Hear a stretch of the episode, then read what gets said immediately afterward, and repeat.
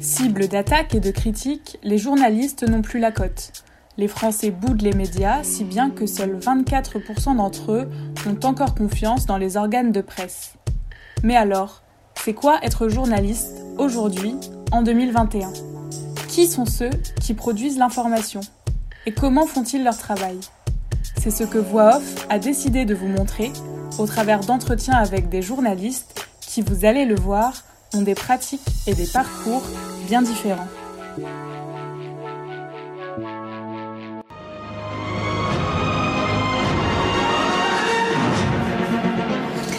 Madame, Monsieur, bonsoir. Dans l'actualité de ce dimanche.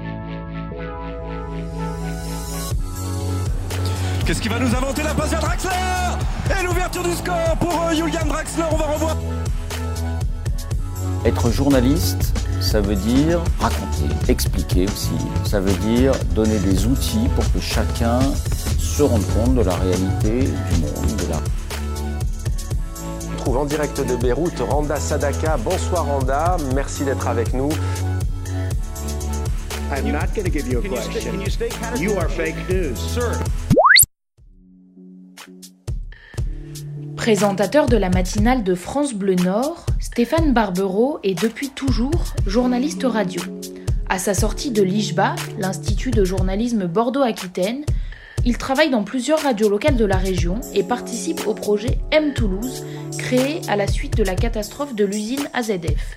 Il vous raconte aujourd'hui ce qu'il aime particulièrement dans la radio et ses questionnements sur le futur de cette profession.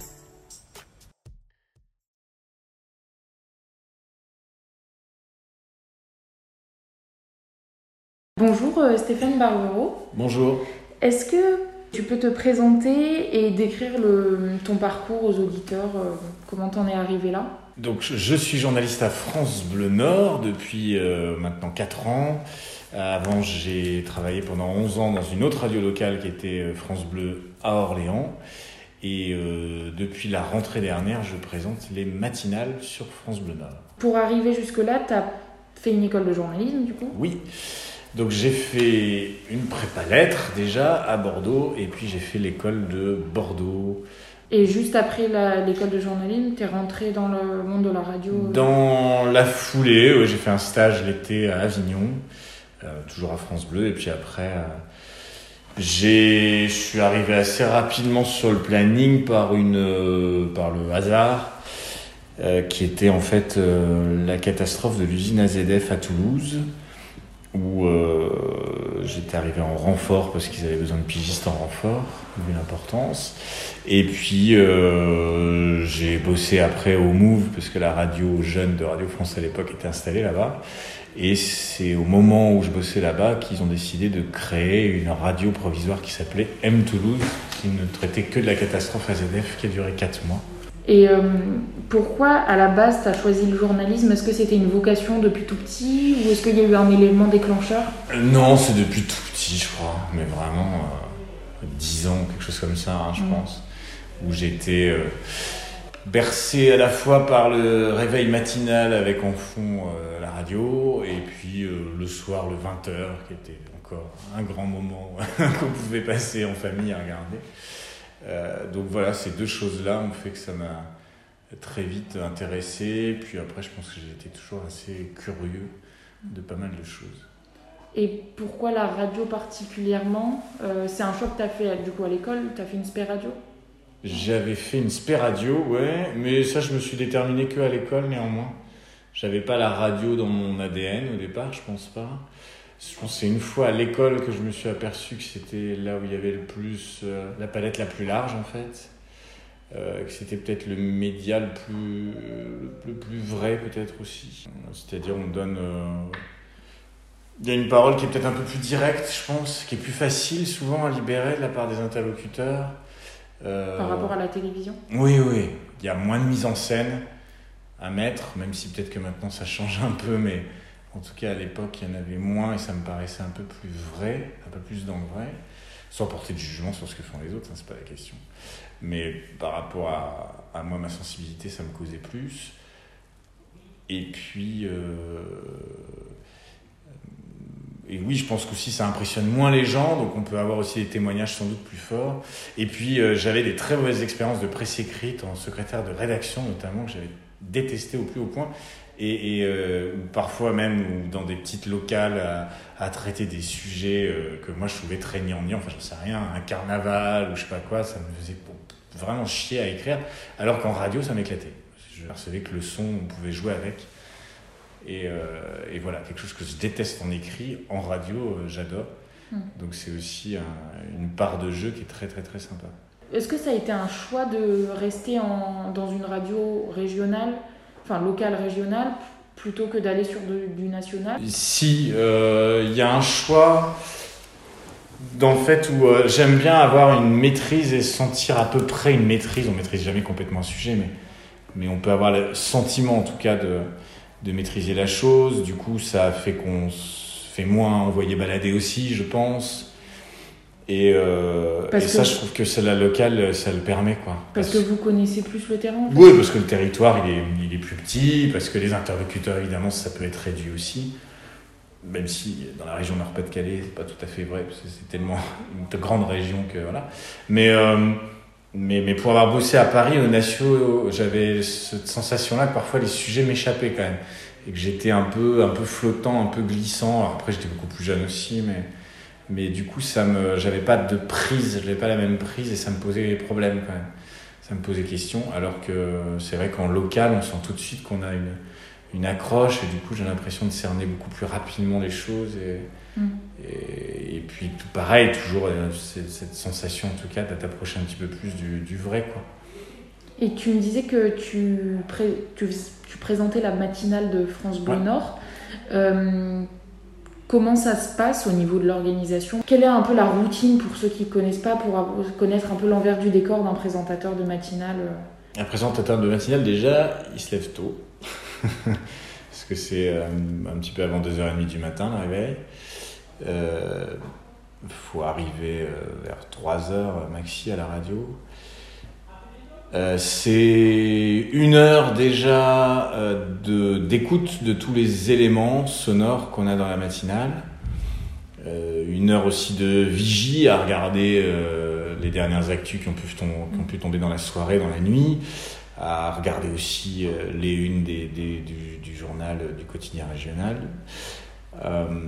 et puis c'est du coup ensuite une répartition, c'est-à-dire que c'est le matinalier qui, chez nous en tout cas, qui va répartir dans chaque journal euh, les différents éléments qu'on a, les différents reportages.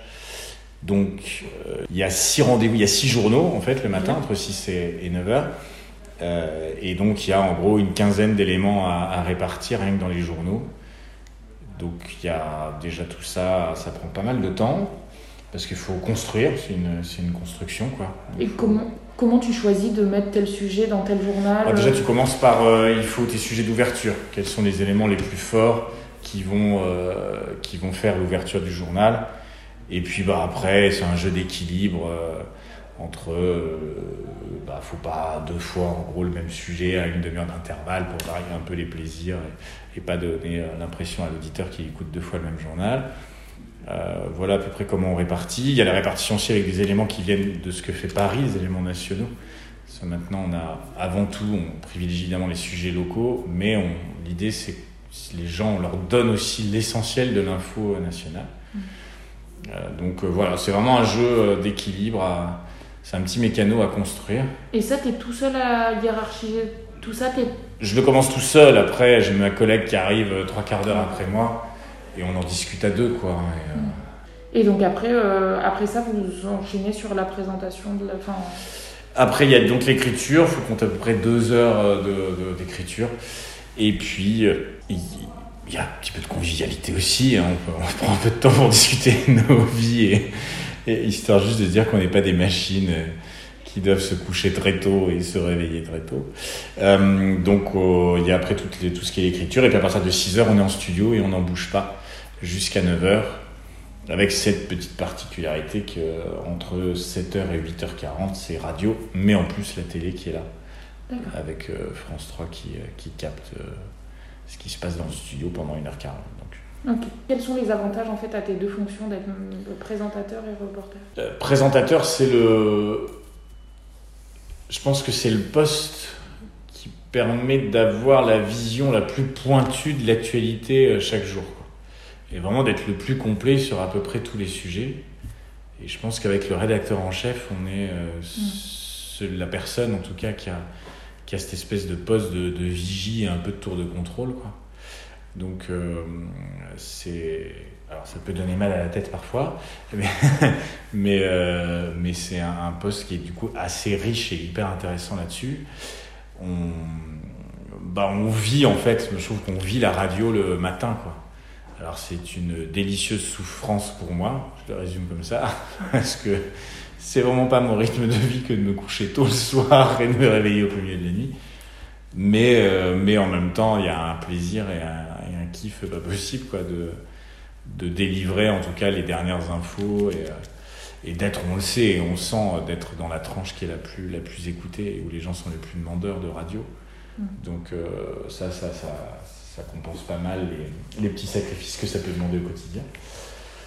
Euh, quant au reportage, bah, ça par contre c'est l'essence, c'est l'essence même de, la radio quoi. C'est euh, c'est le son, c'est aller euh, capter les, les, les témoignages des gens, c'est au contact de, de, la vie tout court quoi. C'est c'est aller un peu creuser les choses, c'est être surpris. Surtout la surprise en fait, je trouve en reportage, c'est ça. C'est nombre de fois où je suis parti avec des idées reçues, ou parfois même en traînant des pieds, hein, même si le média m'éclate toujours, mais le thème m'éclatait pas forcément. Et puis j'ai toujours réussi quand même à, à, revenir euh, content et surpris de. Et euh, est-ce que, à part le fait de se lever très très tôt, il y a des inconvénients à faire euh, ben voilà, ces deux casquettes Propre aux médias, j'en vois pas en fait. Mm il y a quand même un côté aujourd'hui, enfin chez nous, l'organisation telle qu'elle est à Radio France, où, euh, où, on est un peu l'homme orchestre en fait. quoi. C'est-à-dire qu'on on, demande, euh, on est les plus complets, quoi, je pense. C'est vrai que dans un certain, nombre de médias, on, a encore quand même des différences entre toi t'écris, moi je mets sur le web, toi tu prends les photos, moi je fais de la vidéo. Euh, Nous, on est les seuls où on peut tout nous demander, quoi. Du reportage radio, à de la présentation, à écrire sur le web, à faire une vidéo avec du montage, euh, enfin, à faire des photos, à faire des espèces de petits clips avec des logiciels bien spécifiques. Alors c'est hyper excitant, et c'est là encore, ça ouvre tout un tas de champs euh, incroyables qu'on n'imaginait pas, que j'imaginais pas moi il y, a, il y, a, 20 ans, et même 10 ans. Mais, euh, mais voilà, c'est aussi euh, énormément d'énergie. quoi. Je, je, perds un peu de maîtrise pour le coup.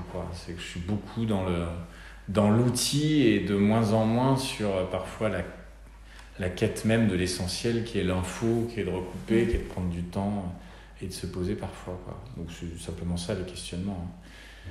Et il y, il y a souvent des remarques qui disent que la radio, c'est le média qui paye le moins bien qui est le plus précaire. Est-ce que tu l'as ressenti même au début de ta carrière ou pas du tout? Paye le moins bien, je crois pas. Je pense qu'en presse écrite, c'est pire. Mais euh, enfin, peut-être pas les débuts. Peut-être que les débuts euh, sont plus. C'est vrai que sur les tout débuts, je pense qu'en effet, c'est moins bien payé que la presse écrite, ça c'est vrai. Et en fait, ça en décourage aussi beaucoup. Oui, oui bien sûr. Bah, puis après, les débouchés, c'est simplement qu'il y a. Mais encore, tout est remis en jeu aujourd'hui avec des podcasts. Avec... Donc je sais pas si cette analyse, elle est encore bonne. Il y a quelques années, en effet, sûrement, je t'aurais dit, s'il n'y a pas de les débouchés, il n'y en a quasiment pas. Euh, les, gens qui vont aller dans les radios nationales, ça se compte quasiment sur les doigts des deux mains, enfin, soyons honnêtes, chaque année en tout cas.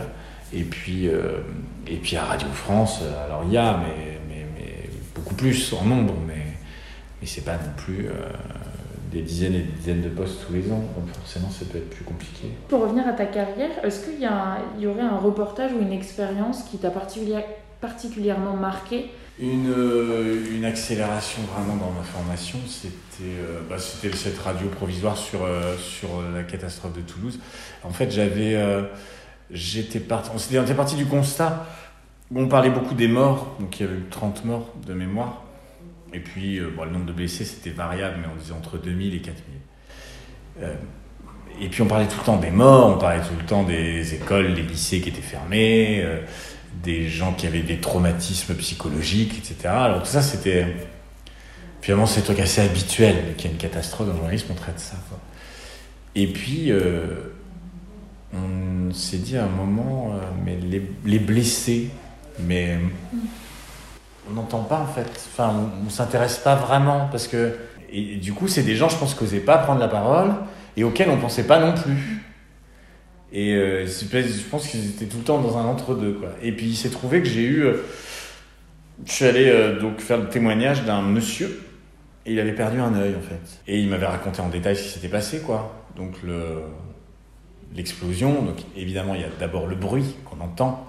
Et puis ils étaient dans une grande salle de réunion avec de magnifiques baies vitrées. Et puis bah, évidemment quand il y a un bruit tout le monde se retourne vers la fenêtre pour voir d'où ça vient.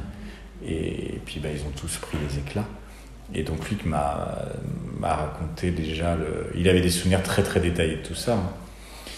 Euh, sauf qu'après il perd connaissance quand même. Et puis, euh, et puis là il racontait, c'est un peu à chaque fois exagéré peut-être ces termes, je sais pas, mais c'était les termes qu'on employait, c'était des espèces de, de, scènes de guerre parce que tout était détruit autour de lui et qu'il a fallu en catastrophe, tous les pompiers, toutes les ambulances étaient débordées et que c'est quelqu'un, un collègue qui l'a emmené à l'hôpital et qu'ils empruntaient la, la quatre voies qui était juste à côté de l'usine, qui était jonchée de débris, de voitures explosées, et puis ce nuage qui commençait à, à, se répandre au-dessus de la ville.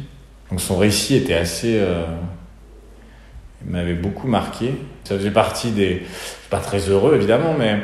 Mais, euh, mais c'était un témoignage fort, quoi. C'était très simple, c'était très cru. Et pour revenir euh, à la profession de journaliste radio en général, qu'est-ce qui fait selon toi un bon journaliste radio et, quels conseils tu pourrais donner aux étudiants qui voudraient se lancer là-dedans? Première chose, c'est la curiosité, mettre de côté évidemment ses idées reçues, etc. Où on peut en avoir, mais être capable de les dépasser à un moment. Euh, s'amuser, je pense. Enfin moi, ça, je m'amuse encore. J'adore aller euh, chercher des ambiances, tourner des ambiances, euh, mixer tout ça, enfin, et construire, quoi. Pour moi, c'est vraiment une construction, en plus, un reportage, quoi. Et, euh, mais tout ça au service, à chaque fois, du sens que ça va apporter, de la force du son et des témoignages. Mais tout ça mixé, moi, j'adore écouter un magnifique reportage radio avec des ambiances incroyables, avec, avec une histoire qui est racontée, et puis alors ça peut demander un travail phénoménal, mais euh, ce qui doit s'en dégager, c'est que derrière tout ça, il y aura quand même quelque chose de très simple et de très lisible à comprendre. Donc ça, je trouve que, ouais, je pense que c'est ça. Faut aimer faire des mécanos. Alors je sais que la radio, la difficulté, c'est que c'est, on progresse par palier et que parfois on peut avoir un sentiment de découragement parce qu'on se dit mais pourquoi j'ai pas ce déclic, pourquoi j'avance plus, pourquoi j'ai l'impression de régresser? Enfin, c'est un truc assez inexplicable, mais euh, euh, ça peut être assez ingrat en fait, comme euh, on aura beau faire, faire, faire, bah, ça, ça progresse toujours pas quoi.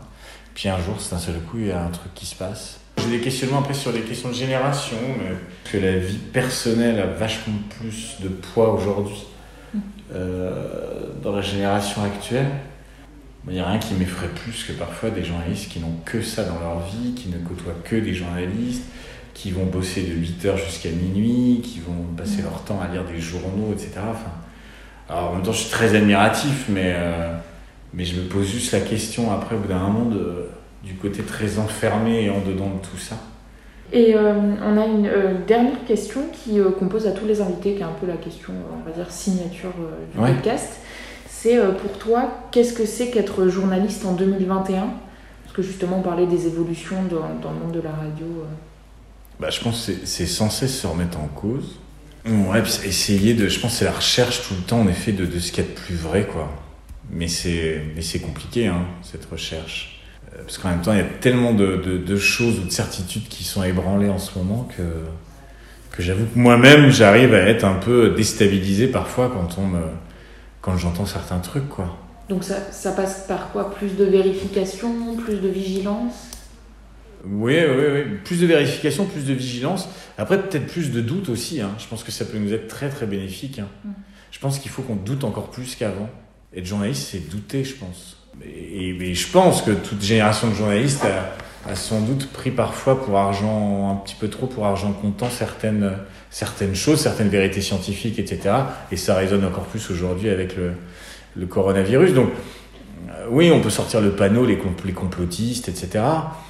Mais, euh, mais après, peut-être qu'il faut aussi montrer qu'on a, est, qu'on est parfois dans le doute nous-mêmes, quoi. Et peut-être que ça n'en aurait que plus de force plutôt que parfois d'asséner certaines vérités en disant ben non, ça c'est, forcément c'est ça, c'est vrai, c'est comme ça. Bien, merci beaucoup Stéphane. Ben, c'est moi. Encore un grand merci à Stéphane Barbero d'avoir accepté de répondre à nos questions et merci à vous pour votre écoute. Si le podcast vous a plu, vous pouvez vous abonner à voix off sur votre plateforme de podcast préférée et laisser une note. Ça vous prendra 3 secondes, mais ça nous sera d'une aide précieuse. Enfin, vous pouvez suivre Voix Off sur les réseaux sociaux pour ne rien louper de notre actualité. A bientôt pour un nouvel épisode de Voix Off.